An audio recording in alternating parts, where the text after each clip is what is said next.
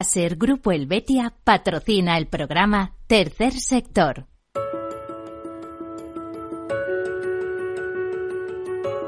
Tercer Sector, un espacio para la economía social. Un programa dirigido por Miguel Benito.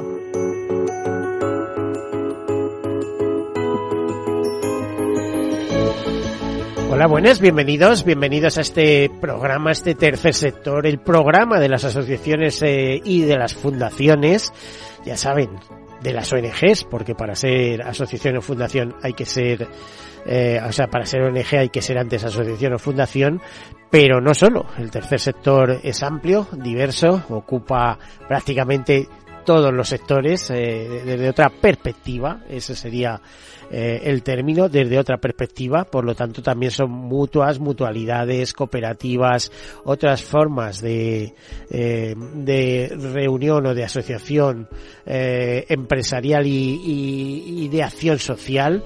Eh, para entendernos, tercer sector quiere decir que es un sector que no es público, que es un sector privado, eh, pero eh, que genera beneficios, pero que esos beneficios se reinvierten en el fin fundacional eh, para que fueran constituidas esas entidades, esas eh, sociedades. Eh, y son eh, entidades, sociedades que están vinculadas a la acción social, a la cooperación internacional, a la defensa del medio ambiente, a la educación, a promover la digitalización y de eso vamos a hablar ahora a continuación con, con las personas que hoy nos acompañan. También a promover la lucha contra el hambre, contra las enfermedades, etcétera. Les pongo como, como ejemplo de tercer sector, pues que un grupo de padres con hijos que tienen una determinada enfermedad decidan impulsar, constituir una fundación cuyo fin, eh, aparte de dar a conocer y divulgar eh, las necesidades especiales que puede tener determinada enfermedad, eh, el fin sea recaudar fondos destinados a la investigación. ¿Cuántas cosas hay de esto, no? Bueno, pues eso sería, por ejemplo, un ejemplo de fundación constituida para eso. En nuestro país hay más de 10.000 fundaciones. Lo que pasa que la Asociación Española de Fundaciones nos habla de unas 6.700 y ellos tienen alrededor de 800 inscritas, ¿no? Eh, el tercer sector, el mundo de las ONGs es mucho más amplio. El tercer sector social que se llama, se habla de eh, más de 28.000 eh, también las asociaciones en nuestro país deben rondar eh, el millón de, de asociaciones o más con más o menos actividad.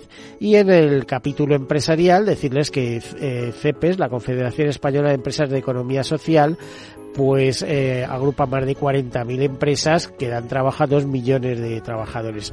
Algunas empresas de nuestro país son eh, tienen como cabeceras fundaciones, por lo tanto, ojito porque el tercer sector, aparte de vibrante y bollante, eh, eh, tiene un amplio, eh, una amplia huella, una amplia estructura en nuestra economía, en la formación del Producto Interior Bruto, es decir, en sus avances.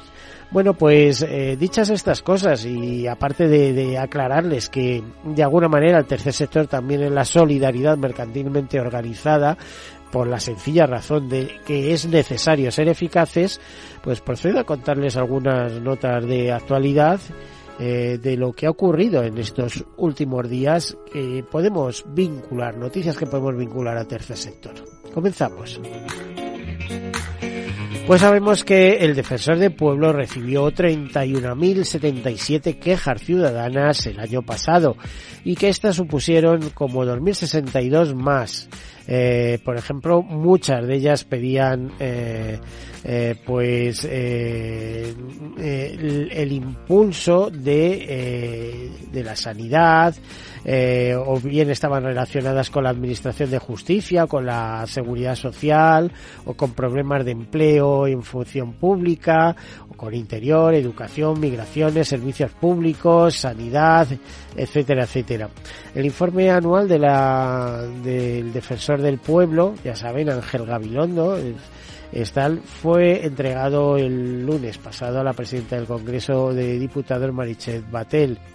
Eh, los, eh, la institución tramitó, como les decía, más de 31.000 expedientes, que se vienen a suponer más de 2.051 más que en, el, que en 2021, y que dieron lugar a 2.498 resoluciones en las diferentes administraciones, de las que 739 fueron recomendaciones, 1.392 sugerencias y 365 recordatorios de deberes, de deberes legales. También hubo dos advertencias. Eh, se iniciaron 250 actuaciones de oficio ante distintas administraciones y eh, se recibieron 125 solicitudes de interposición de recursos de inconstitucionalidad y de amparo ante el Tribunal eh, Constitucional. Además, eh, eh, se, se hablaba, había un apartado dirigido exclusivamente o, de manera específica a la exclusión digital, donde donde Ángel Gabilondo precisó que las quejas de los ciudadanos se han dirigido a que muchos procesos de digitalización tienen que ser compatibles con la asistencia presencial para personas que por determinadas circunstancias tienen dificultades eh, para acceder a la comunicación virtual o online. ¿Eh? Es que a veces hay que ser no solamente ya usuarios de esos servicios, sino auténticos expertos para acceder a ellas, ¿no? Gabilondo puso de relieve que han sido numerosas las quejas recibidas por la dificultad a la que se enfrentan los ciudadanos a la hora de conseguir citas en las oficinas de seguridad social o de Servicio Público de Empleo Estatal, SEPES. Bueno, la procedencia geográfica de estas eh, quejas pues fueron mayoritariamente en Madrid con 7.780, Andalucía con 3.394, Comunidad Valenciana con 3.154 y Cataluña con 2.975. Además, el informe recoge eh, datos estadísticos eh, y un listado con los asuntos más destacados en los que ha intervenido la, la institución y la actividad por áreas de supervisión a las administraciones públicas. Bueno, y Fundación NPH y, MAFRE, Fundación MAFRE, destinan más de 500.000 euros en 13 años a proyectos de la infancia vulnerable en República eh, Dominicana. Le tengo que decir que son las siglas de Fundación Nuestros Pequeños Hermanos. Eh, con esta iniciativa y con estos recursos económicos quieren seguir apoyando proyectos de educación, salud y nutrición con el objetivo de mejorar la realidad de los niños y niñas más vulnerables de América Latina. Ambas entidades pues eh, eh, invierten estos 500.000 euros para ayudar a mil menores del país a lo largo de 13 años. Eh, dicen que más de, tras más de una década de cooperación, ambas entidades siguen uniendo esfuerzos para disminuir las desigualdades entre la infancia con riesgo de exclusión social, con especial foco en la República Dominicana el, director de la Fundación Nuestros Pequeños Hermanos y el presidente de Nuestros Pequeños Hermanos Europa, Sabir Dara, dice que la alianza con Fundación Mafre supone una recaudación de más de 500.000 euros que ha permitido avanzar eh, y dar pasos en iniciativas de apoyo a la educación y salud eh, de todos estos niños que les comentaba, más de mil beneficiarios. Bueno, y algunas otras cosas, por ejemplo, eh, sabemos, según un indicador de calidad de vida digna de las personas mayores, consideraciones de género eh, realizado, eh, un informe realizado por la Fundación Mutualidad de la Abogacía, los hombres de mayores de 65 años de la Unión Europea tienen una calidad de vida mejor que las mujeres, eso dicen. ¿eh? Eh, los hombres obtienen puntuaciones medias más altas, según el indicador eh, del también llamado European Elderly Dignity Index, presentado en el Parlamento Europeo. Los adultos mayores de ambos sexos en los países nórdicos y en los de Europa Occidental son los que mayor eh, dignidad vital de la UE eh, consiguen, aunque con diferencias de hasta un punto entre ambos géneros. Las mujeres del sur de Europa tienen una calidad de vida mejor que los hombres, existiendo entre ellos una brecha de dos puntos.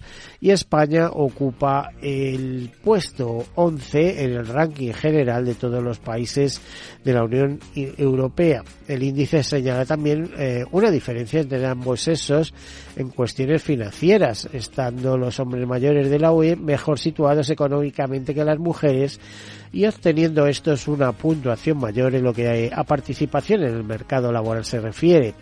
Además, los hombres mayores de la Unión Europea también están más integrados socialmente que ellas. Por su parte, las mujeres mayores de la Unión Europea llevan un estilo de vida más saludable, lo que conlleva que su longevidad y bienestar son mejores que las de los hombres, y también el porcentaje de ellas que sobreviven a partir de los 65 años en las diferentes áreas de la Unión Europea. En el caso concreto de España, según los resultados de este trabajo, ocupa la posición 11 del ranking general de todos los países de la Unión Europea, por delante de algunos países como Austria, Bélgica, Portugal, Italia y Grecia, entre otros. Aunque se sigue la tendencia general por la que los hombres mayores de la UE están mejor posicionados que las mujeres en términos económicos en el caso de España, eh, y hay que decir que en el caso de España ambos esos disfrutan de una buena posición en sus respectivos rankings. Bueno, vamos a algún otro tema. También eh, vemos, por ejemplo, los conflictos de COVID-19, el cambio climático y la crisis económica aumentan las desigualdades entre los niños de Europa y Asia Central. Y esto nos lo dice UNICEF. ¿eh? eh UNICEF, ya saben, la Agencia de Naciones Unidas que se ocupa de la infancia.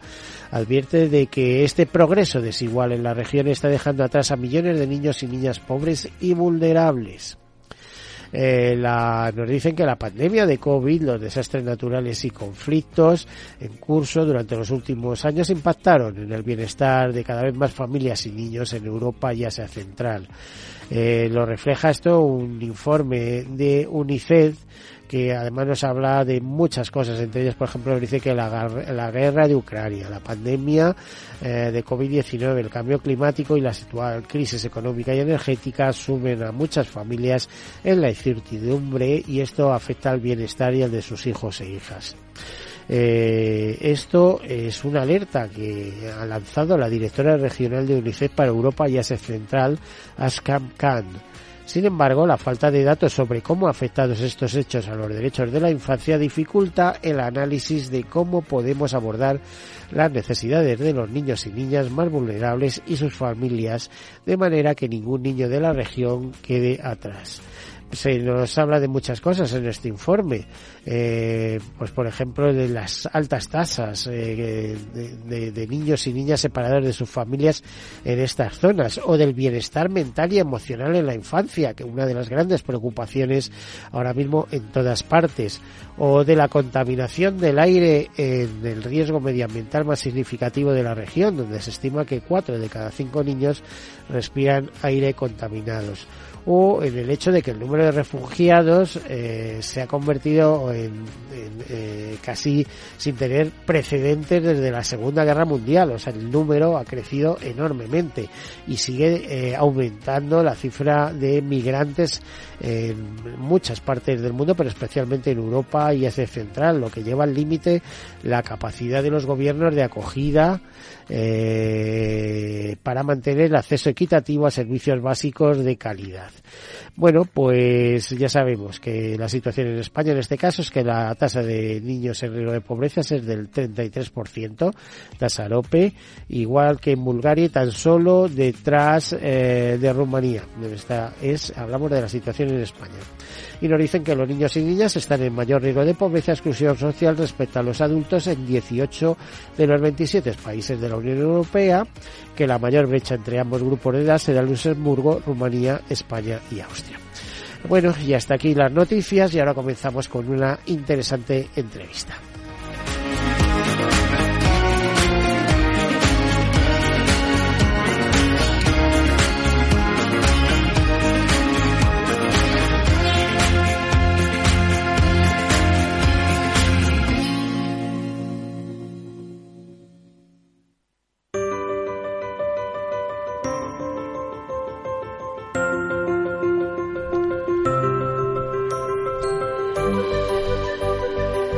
Bueno, y hoy como invitado especial contamos con la presencia de Carlos Palacios, que es el director de Acción Social de Telefónica. Y como tal, gran compañía de telecomunicaciones, están muy presentes en eh, cantidad de aspectos sociales, incluso ambientales.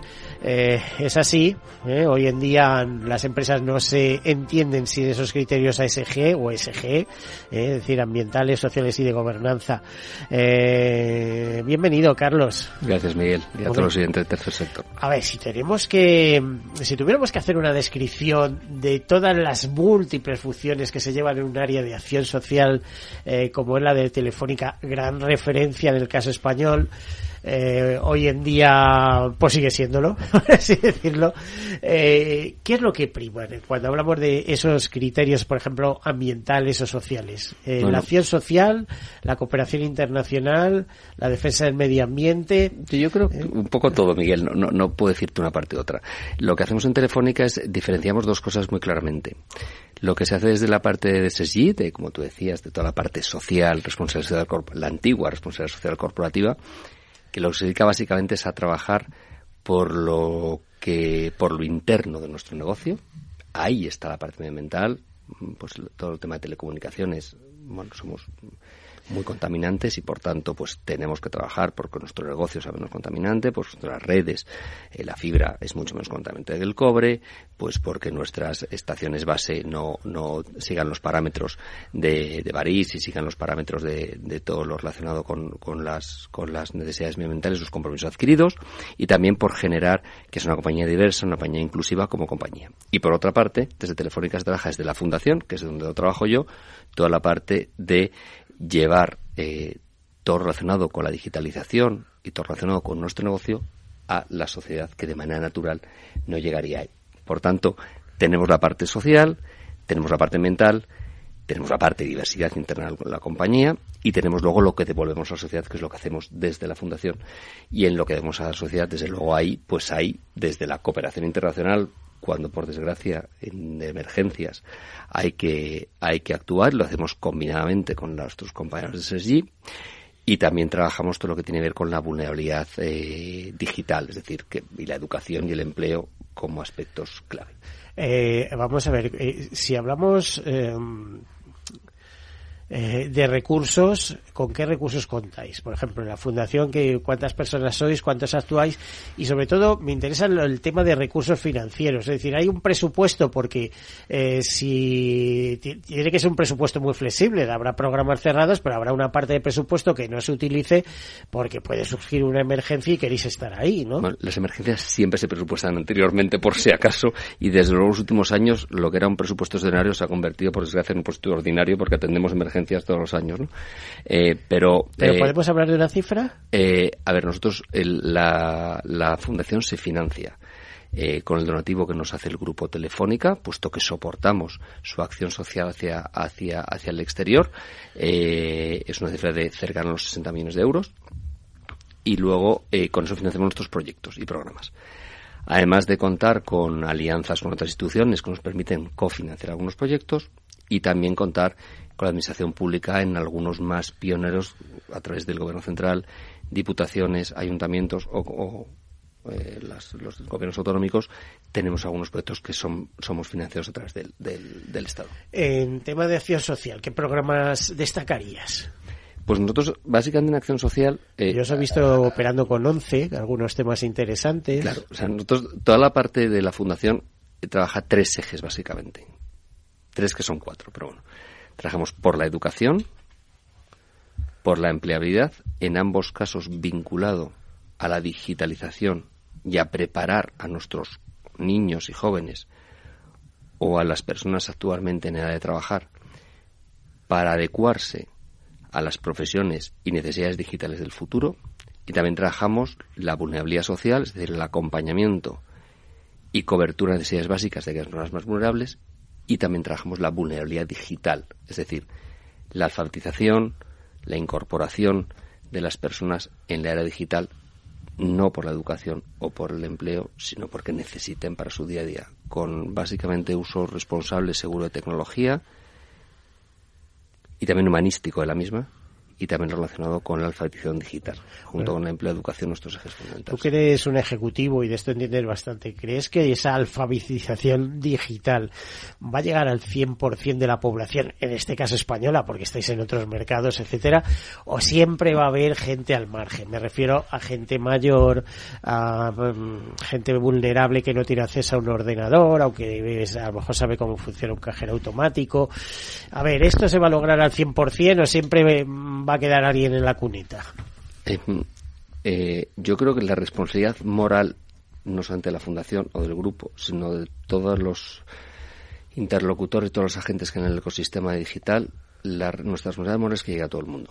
A ver, si hay la exclusión digital en este momento, que son muchos factores los que componen la exclusión digital, ¿eh? La conectividad precisamente es el menor de ellos. En este país la conectividad, el tener acceso a una red eh, móvil o a red fija es inmensa.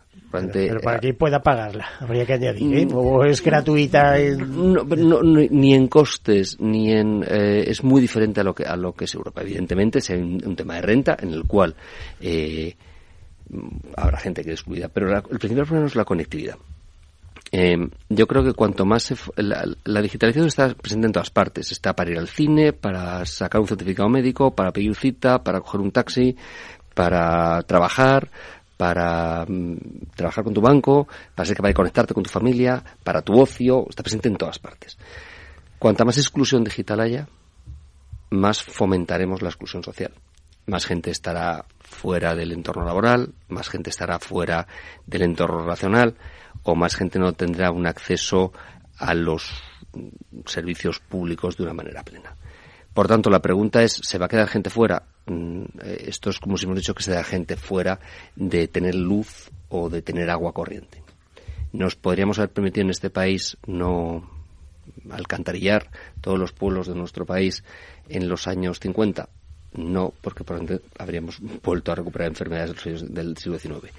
¿Nos podemos permitir como sociedad de generar mayor exclusión social por la exclusión digital? Yo creo que no podemos permitirlo. ¿Se va a quedar gente fuera? Probablemente como en todo proceso de cambio hay gente que se queda fuera. Presidente de la labor, no solamente las fundaciones, sino la labor también de los grupos y también la labor política, debería ser que esa gente que tiene de, una manera natural un acceso a esa formación, a ese conocimiento, que son los principales problemas, o ese entrenamiento, lo tengan. Porque si no dejaríamos, ya no solamente la España rural, no solamente la España vaciada, eh, y no solamente son las personas mayores, sino también son otros colectivos que aunque sí tienen conocimientos digitales, ante el uso que hacen de los mismos, o no está correctamente focalizado o sea eh, perjudicial y volveremos de nuevo a generar mayor exclusión social. Y no es un tema ni de devices, no es un tema de ordenadores, no es un tema de dispositivos, no es un tema de conectividad, es un tema educacional. Entonces, como dejamos gente fuera del sistema educativo, pues no podemos dejar gente del sistema educativo. Bueno, pues es que la alfabetización digital aquellos que tenemos ciertos años eh, se nos pone cuesta arriba. No, no quiere decir que no seamos usuarios, pero claro, es que hay usuarios muy avanzados, como todos sabemos. Sí, probablemente, probablemente una persona de, con determinado nivel de digitalización, pues si tu nivel muy bajo, para llegar a ser programador tardaría mucho.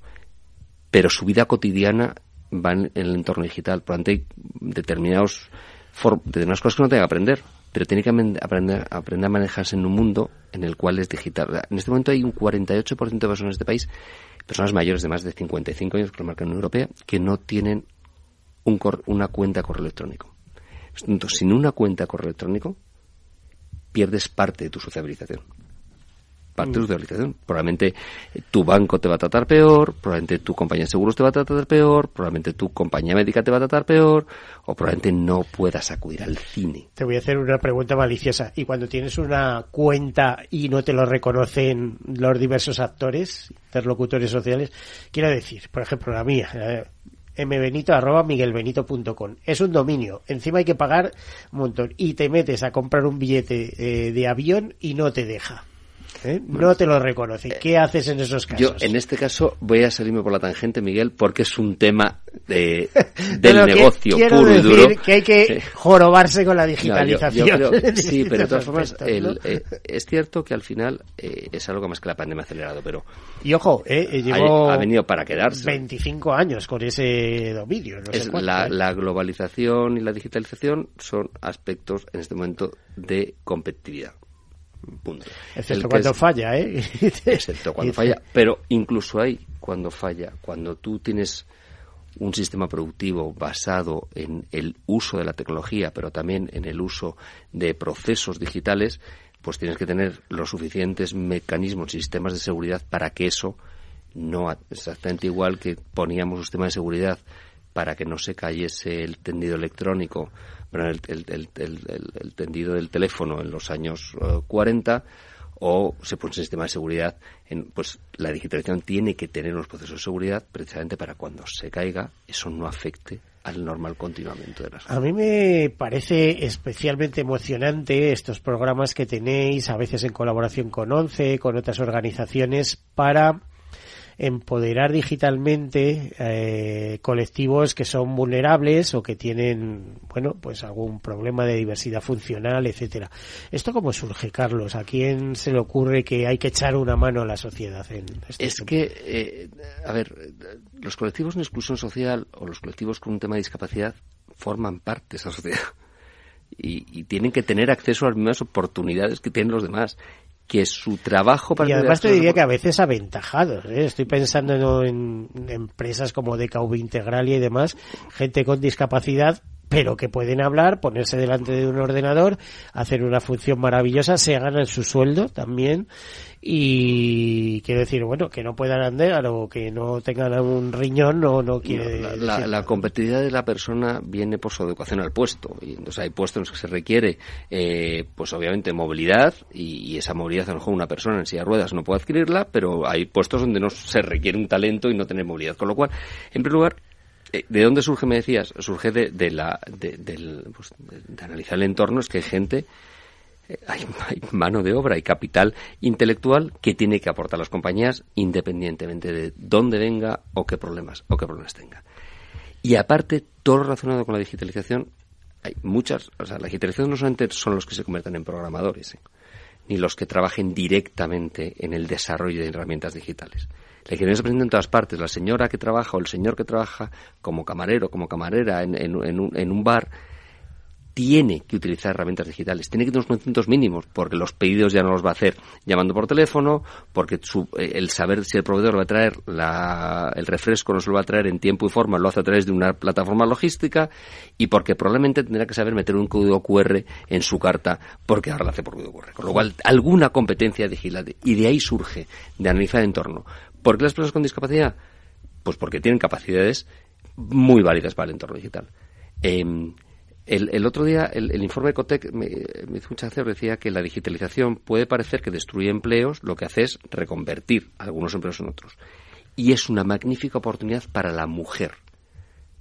Me hizo gracia porque la reflexión que hacía Cristina Garmendia era, es una magnífica oportunidad para la mujer porque permite, en una sociedad donde toda la integración del hombre en el mundo doméstico no es eh, plena, permite una compatibilización muy buena para la mujer hasta que nos tengamos que incorporar de manera plena al, mundo, Entonces, em, nosotros, fíjate, montamos un programa, preguntas problemas concretos, montamos un programa de, de formación para ciberseguridad, cloud e IoT en temas de, de, de, temas tecnológicos y tenemos en cada uno de ellos eh, han pasado muchas personas, cada año 60 personas que hacemos programas de formación, que simplemente es convertir tareas digitales que antes hacía un ingeniero de telecomunicaciones o una persona de formación profesional. Es que cuando tú coges una tarea digital y dices, oye, me hacen falta ingenieros, me hacen falta gente con formación profesional, pero también hace falta gente que sepa hacer unas tareas muy concretas y no hace falta ser ingeniero ni, ni formación profesional. ¿no?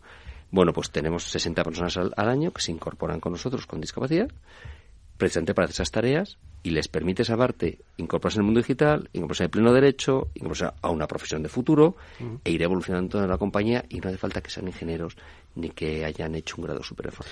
Bueno, como el tiempo corre que vuela, eh, vámonos a otro capítulo. Eh, vosotros estáis llevando a cabo eh, un proceso de ayudar a las ONGs. Eh, ya sabemos que para ser ONG que ser asociación o fundación y hace un momento me contabas, bueno, 28.000 que testadas, yo no sé si se sabe exactamente cuántas hay. La verdad es que eh, es un tercer sector social, el tercer sector es mucho más amplio, eh, abarca también mutuas, mutualidades, cooperativas. El mundo cooperativo es un mundo en sí mismo, daría para hacer un programa solo de cooperativas. Eh, pero estáis ahí con un programa que imagino que financiado o ayudado por fondos europeos, aparte de lo que pongáis vosotros, no sé, intentando eh, ayudar a las eh, ONGs pequeñas y grandes a que eh, pongan todo en línea digital, es decir, se pongan eh, al día eh, de lo que va a ser esta nueva economía o está siendo ya economía, si es que se la puede llamar nueva, porque es una realidad que está aquí. Eh, ¿Cómo estáis en eso? ¿Qué, qué, qué estáis haciendo exactamente? bueno, nosotros lo, lo, que hemos estado haciendo en primer lugar es que las entidades sociales entiendan lo que sepan lo que es digitalizarse, sepan qué tienen que hacer para digitalizarse, qué procesos deben dar, por qué tienen como que... consultores en ese lo que hacemos es como asesores de las entidades sociales. En parte, formamos a sus técnicos, tenemos un plan de formación para sus técnicos en cuanto a qué significa digitalización y qué cosas tienen que aprender, qué significa el marketing digital y cómo se aplica, qué significa el blockchain y cómo se aplica. Y luego es verdad que los organismos públicos, Gobierno central, comunidades autónomas y ayuntamientos son los que ayudan de manera directa a la digitalización. Nosotros tenemos casi una labor previa, una labor de consultoría, asesoría, de generar, en primer lugar, de, de, de levantar necesidades. En este país, como decía, formalmente 28.700, creo recordar. Es un 1,5% del PIB lo que generan. Más de 46 millones de intervenciones al año. Contracíclica. Uh -huh. Es decir, que actúa cuando las cosas van mal. Eh, tiene un 3,3% del empleo, más de 700.000 personas empleadas en entes sociales, un millón de voluntarios. Eh, maneja muchísimos fondos públicos. Un sector de ese tamaño no puede estar 10 años atrás que el sector privado, que es como está el sector eh, social en cuanto a la digitalización. Pero Ni puede... quizá porque está excesivamente atomizado, que es uno de los problemas. La atomización es uno de los problemas que tiene, sin ninguna duda. Y yo hay, está la atomización y luego está también la falta de cultura respecto a la digitalización y la falta de impulso desde las altas instancias de las, de las entidades sociales para apostar por esto a largo plazo. Y luego, aparte, sucede es decir, cosa... cultura empresarial, porque eh, al final son empresas que no tienen beneficios, que reinvierten eh, lo que decimos al principio de cada programa, reinvierten los beneficios que obtienen en el fin fundacional, en el fin social. Pero la gestión debería ser una gestión exactamente profesionalizada eh, y digitalizada que como la que tienen las pymes. Pero sabes que eso hay que pagarlo y muchas veces tampoco pueden pagarlo. ¿eh? Efectivamente, y luego está esa, por eso te decía también esa pescadilla la cola de la perspectiva muy cortoplacista o medio placista de las entidades sociales. Creo que cuando eh, las cúpulas sociales tienen que apostar por el largo plazo en que intervengan en el corto plazo. Y al final, cuando dicen tengo mil euros, ¿qué los pongo? En tener un, un RP que me clusterice a mis usuarios y sea capaz de identificar eh, eh, o pre predecir qué es lo que va a ir pasando con ellos, o directamente lo pongo en lo que me va a pasar el mes que viene. Al final es una pesca que se muere la cola, porque si no invierto en lo primero, lo segundo se acaba terminando. Entonces, es verdad que eh, las administraciones públicas sí están haciendo un importante esfuerzo, un importante esfuerzo económico para ayudar a las entidades sociales a obtener fondos para su, para su transformación digital, que no es para comprar ordenadores y licencias, es para su transformación digital real, sus procesos, cómo catan voluntarios, cómo catan socios, cómo atienden la innovación social, incluso cómo la tecnología es un mecanismo de intervención social muy potente que mejora mucho la vida de las personas que están atendidas por el tercer sector. Las administraciones públicas están haciendo muchas cosas, están invirtiendo dinero, están, están canalizando los fondos europeos para que esto suceda, eh, pero las entidades tienes que ayudarles a decir qué tienen que pedir, para qué y cómo tienen que hacer las cosas. Ahí, ahí es donde estamos. Nos parecía que era un sector que no podía quedar fuera del ámbito del ámbito digital, tanto como compañía telefónica como, como, fundación. Eh, están la gran, las grandes empresas, está el, el, primer sector, que es el sector público, están las pymes, y dónde quedaba el tercer sector. ¿no? Uh -huh. Sector, sector eh, 28.700 ONGs, ¿sí? según un informe, eh, más de 40.000 empresas eh, en la Confederación Estatal de, de Empresas de, de Economía de, de, este sector, la CEPES, bueno, sí, sí. De, previsión, y se habla también de 2 millones de trabajadores en España, 13 millones de trabajadores en toda Europa, etcétera, y un sector que además desde la, el tema de acción social no es, eh, no le sobran mucho los recursos, pero eh, importante, el 10% del PIB, eh, solo mutualidades, recuerdo, eh, que tienen más de 55 mil millones de euros por, por cuenta de sus socios. Sí, decir, el dato que- que tener un dato de las puras, puras entidades sociales y Mm. luego el tejido asociativo en España, el tejido social es mucho mayor que esas 28.000 las cada uno. Eh, ¿Qué atención le dedicáis a los temas eh, de naturaleza? Es decir, bueno, tenemos un impacto sobre el medio ambiente y nosotros de alguna manera eh, revertimos ese impacto en la medida que podemos, pues con determinadas acciones. ¿Cuáles son esas acciones? Bueno, en primer lugar, desde la perspectiva ya no de Fundación, sino del Grupo Telefónica, eh, se ha hecho un importante esfuerzo en los últimos años, se sigue haciendo un importante esfuerzo en los últimos años en reducir de una manera sistemática la, La- contaminación, la eh, huella los que factores debe producir. ¿no? Eh, se produce mucha huella. Es verdad que la digitalización, todas cosas, produce bastante menos, eh, eh, produce bastante menos huella medioambiental. Sí, a veces la digitalización entre tú y yo es como escribir sobre la nieve. ¿eh? Efectivamente, Eh, efectivamente. No sé si me entiendes. La- nieve desaparece y ya puedes haber escrito lo que quieras. la que fibra, hay... la fibra es menos contaminante que el cobre, eh, las- lo- los componentes satelitales son menos contaminantes que la fibra, eh, las small cells y el 5G será menos contaminante que el 4G, que el 3G, que el 2G, que el 2G era muy contaminante, con lo cual eh, ahí se hace un importante esfuerzo, y aparte se hace un importante esfuerzo porque todas nuestras estaciones base, todo, todo nuestro aparataje, de alguna manera, eh, se reduzca radicalmente el, el- la huella medioambiental que hacemos. Y por otra parte, desde la Fundación, eh, sí tenemos programas muy territorializados eh, donde nuestros voluntarios aportan a toda la parte a toda la parte medioambiental ayudan toda la parte medioambiental desde recogidas de plástico en los mares en el mar Mediterráneo eh, fundamentalmente y también en, en- en algunos puntos de Chile. Tenemos eh, limpieza de entornos naturales que están alrededor de nuestras de nuestras instalaciones. Todo lo hacemos- todo eso se hace con eh, con voluntarios Eh, o sea, tenéis una actuación local importante como tal fundación y también como como compañía como voluntariados, ¿no? Programas de voluntariado desde la compañía. ¿Cu- ¿Cuántos empleados tiene Telefónica en todo el en mundo? el mundo cientos entre 105 y 110 mil Y de ello, ¿qué porcentaje pueden actuar como voluntarios en un momento determinado? En España, el último dato, en España somos 29.000 empleados, entonces un 61% aproximadamente hacen una actividad. ¿Le- ¿Les quedan ganas después de trabajar? Em, bueno, y ahora me voy a plantar árboles. No ¿eh? o, o vamos a pla- dar de plan- comer. planta- ¿no? Plantaciones, fíjate, ya no hacemos porque evidentemente el impacto de la plantación sabemos todos que es muy la huella de mejora medioambiental que deja una plantación. Sabemos que es muy pequeña, eso lo dejamos los profesionales de la plantación. Nosotros tenemos mucha, mucha más limpieza de entornos naturales que tiene una eficacia mucho más demostrada, según dicen los expertos, ¿no? Pero hacen de todo. Nuestros voluntarios dan formación a personas mayores en alfabetización digital, ayudan el- al emprendimiento social, hacen de mentores para el empleo, trabajan para con niños en temas educativos, hacen también, damos de comer o acompañamos a personas con algunos eh, problemas, también medioambiental. la, la oferta es muy, muy, muy, muy variada. Eh, ¿Les quedan ganas? No, no es una cuestión de cuánto tiempo dedico una cosa o la otra. El empleado del grupo eh, es una cuestión de valores de compañía, lo digo totalmente en serio. Es- no entiende eh, que no dedique parte de su tiempo a ayudar a los demás. Pero no entiende ni el empleado, ni lo entiende el presidente del grupo, ni lo entiende el comité ejecutivo del grupo. Entonces, Bueno, eso habrá cambiado, ¿eh? Porque hacía años eso... Vamos a ver, esto es otra manera de salario, ¿eh? Ya sabes que es el retorno emocional, que Emocional, tiene y dice, bueno, es que él haría, aunque no gane un euro, estaría ahí volcado, etcétera, etcétera, ¿no? Pero La eh, gente en el esto grupo hay que llevarlo. ¿eh? Como idea, o sea, decir, hay que... eh, hay que impulsarlo, hay que eh, promoverlo, hay que decidir las acciones, hay que hacer Bueno, eh, muchas cosas alrededor de eso. ¿no? bueno, pues es- forma parte de mi trabajo.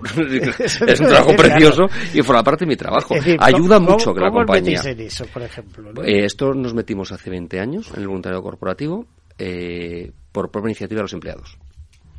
O sea, esto no es una idea del presidente, fueron los propios empleados dijeron, queremos hacer esto y queremos que nos ayudéis a organizarlo. Con lo cual, por eso te decía que es muy cultural de la casa, o sea, surge de arriba abajo, o sea, surge los propios empleados y dicen, queremos hacer temas eh, por los por los demás y nos tenéis que ayudar como compañía. Y por eso se decidió que se hiciese desde fundación, lo hacemos desde fundación, evidentemente con una conexión con la Ya sabes que en este país las grandes empresas eh, tienen muy desarrollados los programas de voluntariado. Es que ahora mismo es un factor de competitividad para captación y retención de talento. O sea, y, si no tienes un, programa social... Y para retención de y los para retención, sí, y para la captación.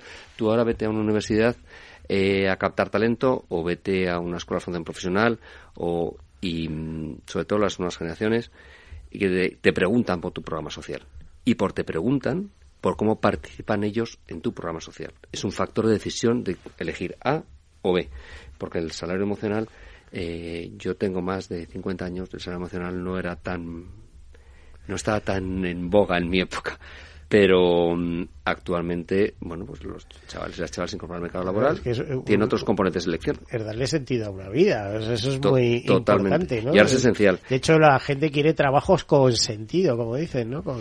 Efectivamente. Y, y no puedes prescindir de tener un programa de voluntariado corporativo. ¿Funciona mejor, peor, es más grande, menos grande? Tiene mucho que ver con cómo se impulsa desde la casa y cómo si los propios empleados lo ven como algo factible o no. Pero en nuestro caso somos el programa de voluntariado corporativo más grande del mundo. Carlos, algunos, eso, algunos programas de los cuales estéis, eh, estés tú como representante y también en Telefónica, especialmente satisfechos, eh, programas de voluntariado que estéis especialmente satisfechos por cómo se han desarrollado. Te voy a contar. A ver, algunos, hay algunos, a mí todos los, vincul- todos los vinculados a la inclusión en el mercado laboral digital de personas con problemas, estoy muy orgulloso de ellos. Tenemos mentores, tenemos profesores, voluntarios todos, ¿eh? Que a estas personas, como te decía, entre meterse en el mundo de ciberseguridad o del cloud o meterse en el mundo digital. Yo estoy muy orgulloso de eso. Son programas muy intensivos, donde la gente dedica mucho tiempo, pero cambian la vida real, cambian la vida para siempre una persona. Si tú eres capaz de ayudar a una persona a incorporarse en una profesión de futuro, eso le asegura una vida. Por tanto, me siento muy orgulloso de esos programas, muy orgulloso de esos programas.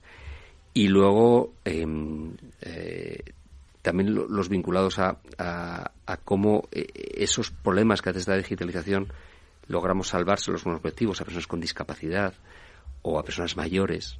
Es una gozada, de verdad, Miguel. eh, la iluminación de la cara de una persona mayor cuando le ayudas a sacarse el correo electrónico, le explicas cómo funciona, cómo tiene un dominio y le llegan los primeros mails de sus nietos porque un voluntario telefónica le ha acercado a eso, eso es para verlo. ¿eh?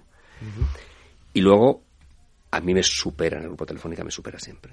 La mo- me supera, o sea, y lo gestiono, pero me supera la espectacular movilización que tiene el grupo, espectacular movilización que tienen los miembros del grupo cuando surgen problemas mundiales importantes. Lo hemos visto con Siria con Turquía, lo hemos visto con, con, con Ucrania. O sea, la solidaridad de los empleados de querer hacer cosas, no de donar dinero solamente, ¿eh? de querer hacer cosas, eh, supera eh, con mucho a veces la capacidad que tenemos de- de gestionarlas.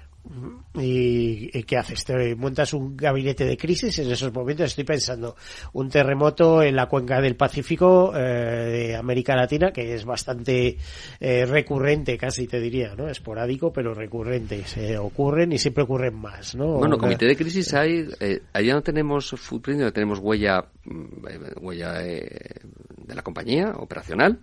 Eh, somos un sector estratégico, con lo cual hay un comité de crisis para estas cosas. Si hay un terremoto en Chile o en Colombia, en toda la agua del Pacífico, efectivamente, en toda, la falla que baja de la falla de San Andrés hasta, hasta el Pacífico. Eh, si pasa algo, pues está establecido lo que tiene que hacer la compañía. Está establecido también por de la compañía cuando hay una situación calificada de distintos niveles, que es lo que aporta. Y nosotros siempre, como desde Fundación, con nuestros empleados, aportamos la movilización de empleados en distintas formas y maneras, en función también de donde se pueda o no se pueda actuar. La actuación en terreno eh, a mí me volvió loco en Ucrania, porque tenía voluntarios que no se ir a buscar gente en Ucrania y os decía, por favor, no os vayáis a buscar gente a la frontera polaca, por Dios, no vayáis, que hay gente profesional actuando allí, no porque tenéis que actuar vosotros, ¿saben? A veces tenemos que contener la solidaridad de la gente.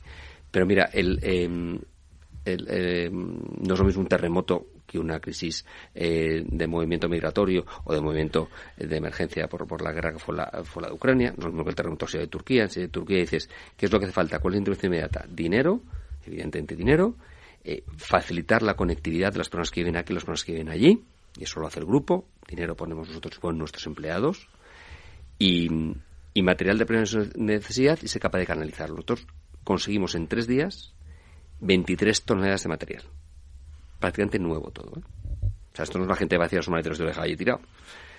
Que también, pero teníamos pañales, leche, tiendas de campaña, sacos de dormir, mantas, ropa, abrigo, o sea, lo que pedimos. ¿Todo eso que lleva? ¿Cooperación española o lleva un, sello de telefónica? Eso lleva, en primer lugar, a 200 personas que en tres días reciben esas 23 toneladas que ocupaban. No te puedes imaginar el espacio que ocupaba, aquello era increíble.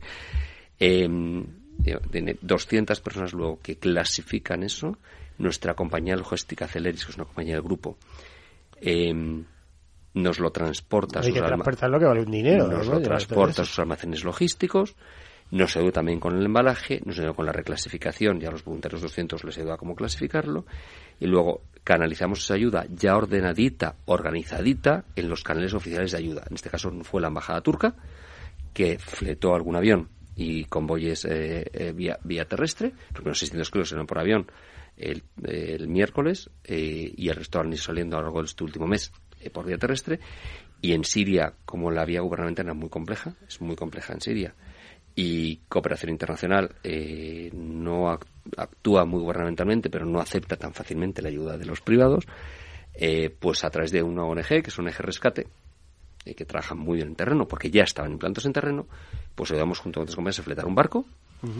Eh, entonces, todo eso es una semana.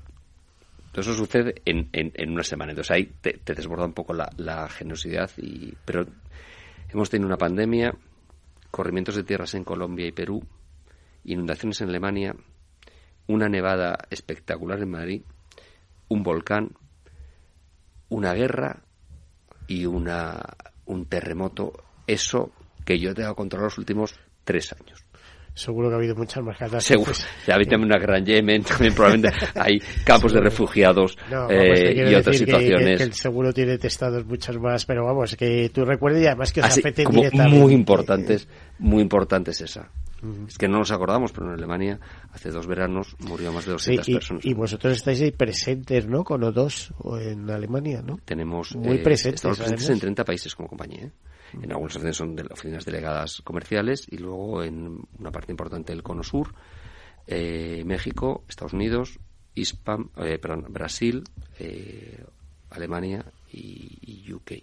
Mm bueno, em, pues eh, yo no quiero entretenerte mucho, pero en eh, los últimos minutos cuéntanos eh, de que estás, como decía antes, especialmente orgulloso por el programa de voluntariado, pero será por muchas cosas, porque representar a una compañía como Telefónica, pues por un lado supongo que pesa la responsabilidad, pero por otro, bueno, supone una maravilla, ¿no? Yo creo que mm, cuando trabajas una empresa, sea Telefónica u otra, en la cual tiene muy claro que, que tiene que retornar a la sociedad la situación privilegiada que tenemos, trabajas una compañía distinta. Nosotros... A ver, a ver, a ver, a ver cuidado, eso hay que matizarlo. Eh, si fuera al 100% así, no lo, es. lo que tendría que hacer es bajar las tarifas directamente. Bueno, ¿eh? quizás los accionistas no están tan contentos si baja por las ¿Eh? tarifas y es un stakeholder más el accionista que es quien pone el capital. sin ninguna duda. Sentando Capital Radio, me está cuestionando el logo, el que pone el capital. Es que me está haciendo gracia porque es que Retorna una ha metido una subida importante. Este Ahí, dentro de la dentro de la compañía, dentro de la compañía, no de esa fundación, pero dentro de la compañía, hay tarificación distinta en función de, colectivos también. ¿eh? Se tarifica distinto a las entidades sociales, se tarifica distinto a los usuarios de entidades sociales que tenemos de referencia, se tarifica distinto. Pero, pero es verdad que trabajar en una compañía que retorna a la sociedad parte de su, parte de su beneficio de, una manera social es importante. Para mí es un factor diferencial. Dentro de un mundo competitivo, de un mundo empresarial capitalista, en el cual tenemos que retornar también a nuestro accionista un beneficio y esperar un dividendo por su inversión. Pero, mira, el, el, claim de la compañía, es decir, el eslogan de la compañía, es hacemos un mundo más humano conectando la vida a las personas. Eso es lo que quiere transmitir el Grupo Telefónica. Mm. Em, de hecho, hacemos un mundo más humano es retornando a la sociedad, también generando una conectividad importante los donde actuamos, más que otros, y eso favorece a todo el mundo, también es permitiendo que la gente haga una videollamada cuando está lejos, también es permitiendo que una compañía actúe de manera global porque le pones los servicios. Eh, entonces, creo, y, cuando luego tus empleados además te acompañan y se movilizan por cosas que son importantes para nosotros, eh, para ayudar a los demás, pues hace una compañía distinta. Para mí mejor, pero no me atrevo a decir que mejor. Para mí, desde luego, es distinta, donde el beneficio empresarial es una parte, sin duda alguna, pero el retorno social es, es otra. Y siento tu tarifa. Es que siempre he dicho que las ONGs tienen dos tipos de salarios, el económico y el retorno emocional, y el emocional. Y eso es una ventaja, ¿no?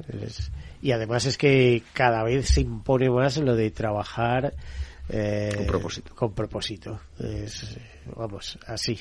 Sin duda. Tú tienes la suerte de tu trabajo, siempre es con propósito, ¿vale? Nosotros intentamos que... que este programa, que ya veis eh, la escasísima publicidad que tiene, por no decir ninguno, cuenta con un patrocinador, eh, salió como una parte de responsabilidad social corporativa mm, de, algún productor, etcétera, porque no, no no mueve económicamente. Además, otra cosa que me sorprende, que siempre digo aquí, es eh, que cuando citas ONGs, eh, normalmente vienen eh, encargados de fundraising, etcétera, etcétera, porque bueno, eh, hablamos de ONGs, pero también no nos olvidemos, muchas veces las comparo con las órdenes mendicantes del siglo XXI, como yo digo, es decir, vienen a captar recursos.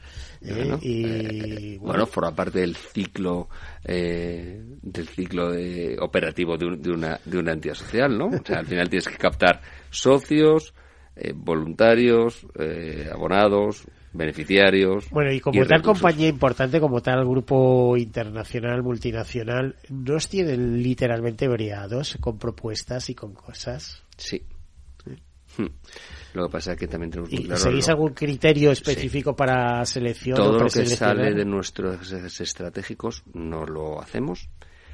Eh, la digitalización tiene que ser un factor predominante en los proyectos en los que hagamos, sea por alfabetización, por inclusión social digital y todo lo que tiene que ver con y luego los problemas más sociales donde muchas veces es muy difícil decir que no.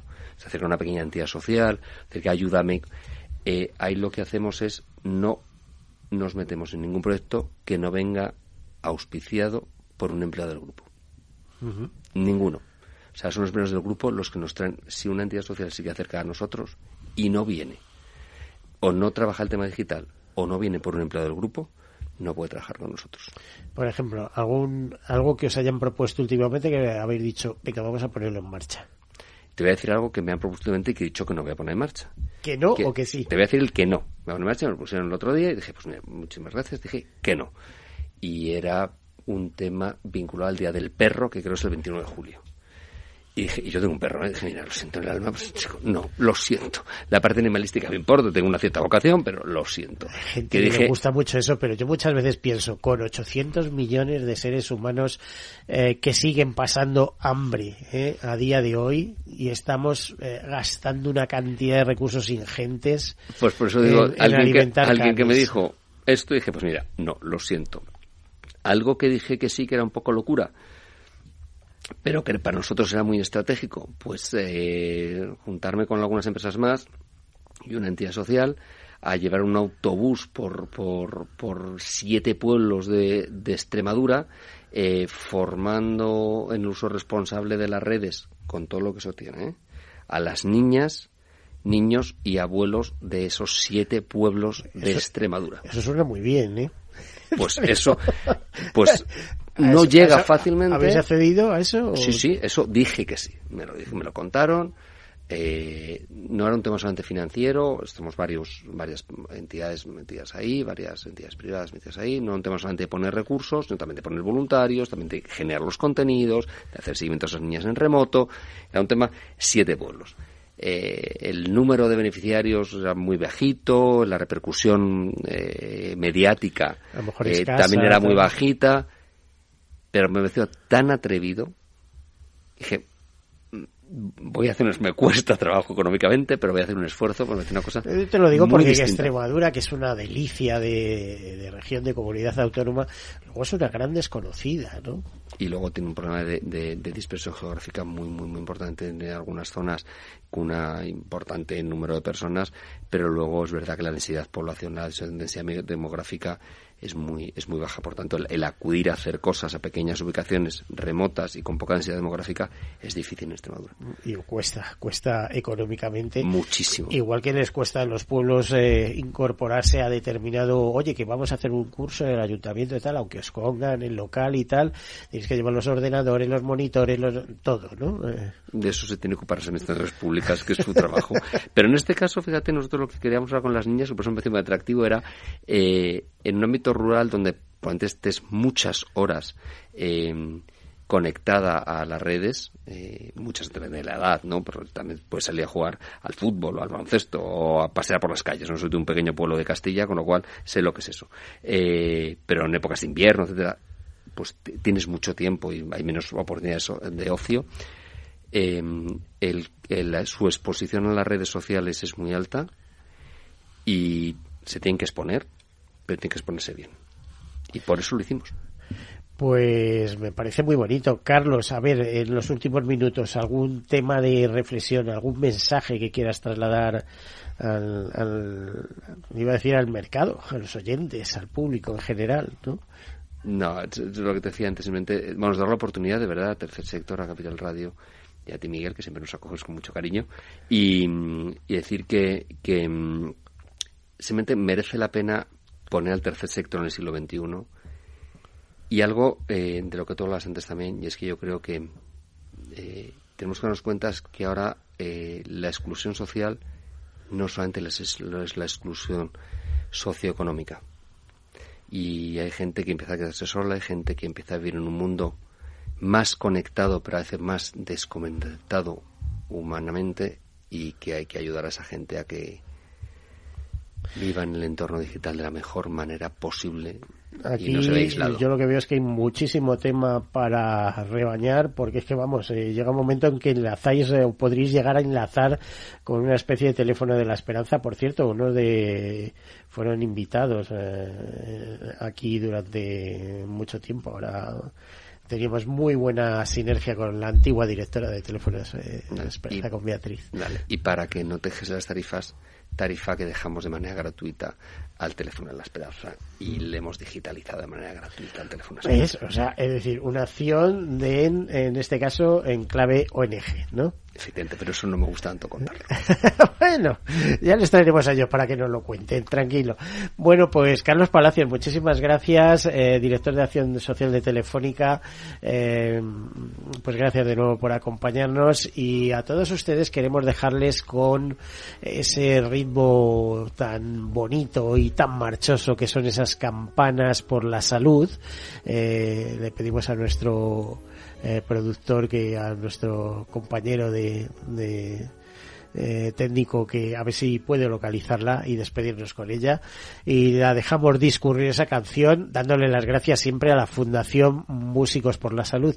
Eh, muchísimas gracias Carlos y hasta la próxima. Gracias Miguel. A todos los oyentes hoy suena la campana ventanas puedo ver entrar el sol mientras canto esta canción suena habla de esperanza, llena de color mi voz, de ganas de vivir al corazón.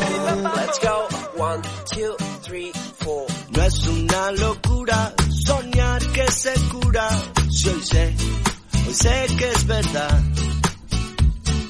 Tómame la mano, el camino, no estás solo y nunca lo estarás. Somos muchos, cada vez somos más. Juntos venceremos y te tocará cantar. Hoy suena la campana, se abre la ventana. Puedo ver entrar el sol mientras canto esta canción. Suena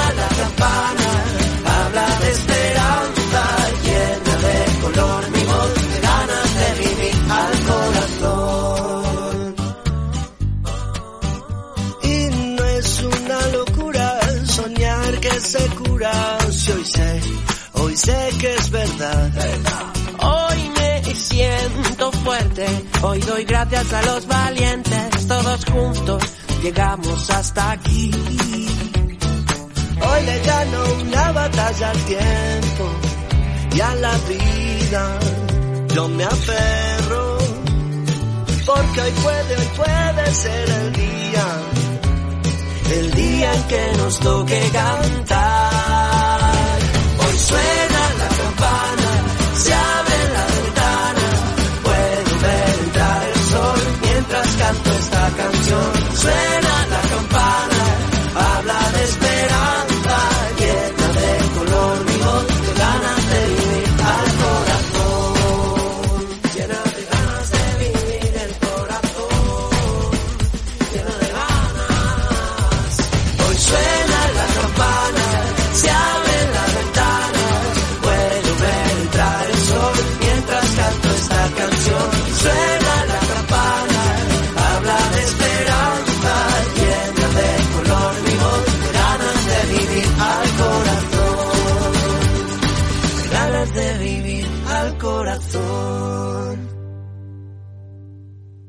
Caser Grupo Helvetia ha patrocinado el programa Tercer Sector.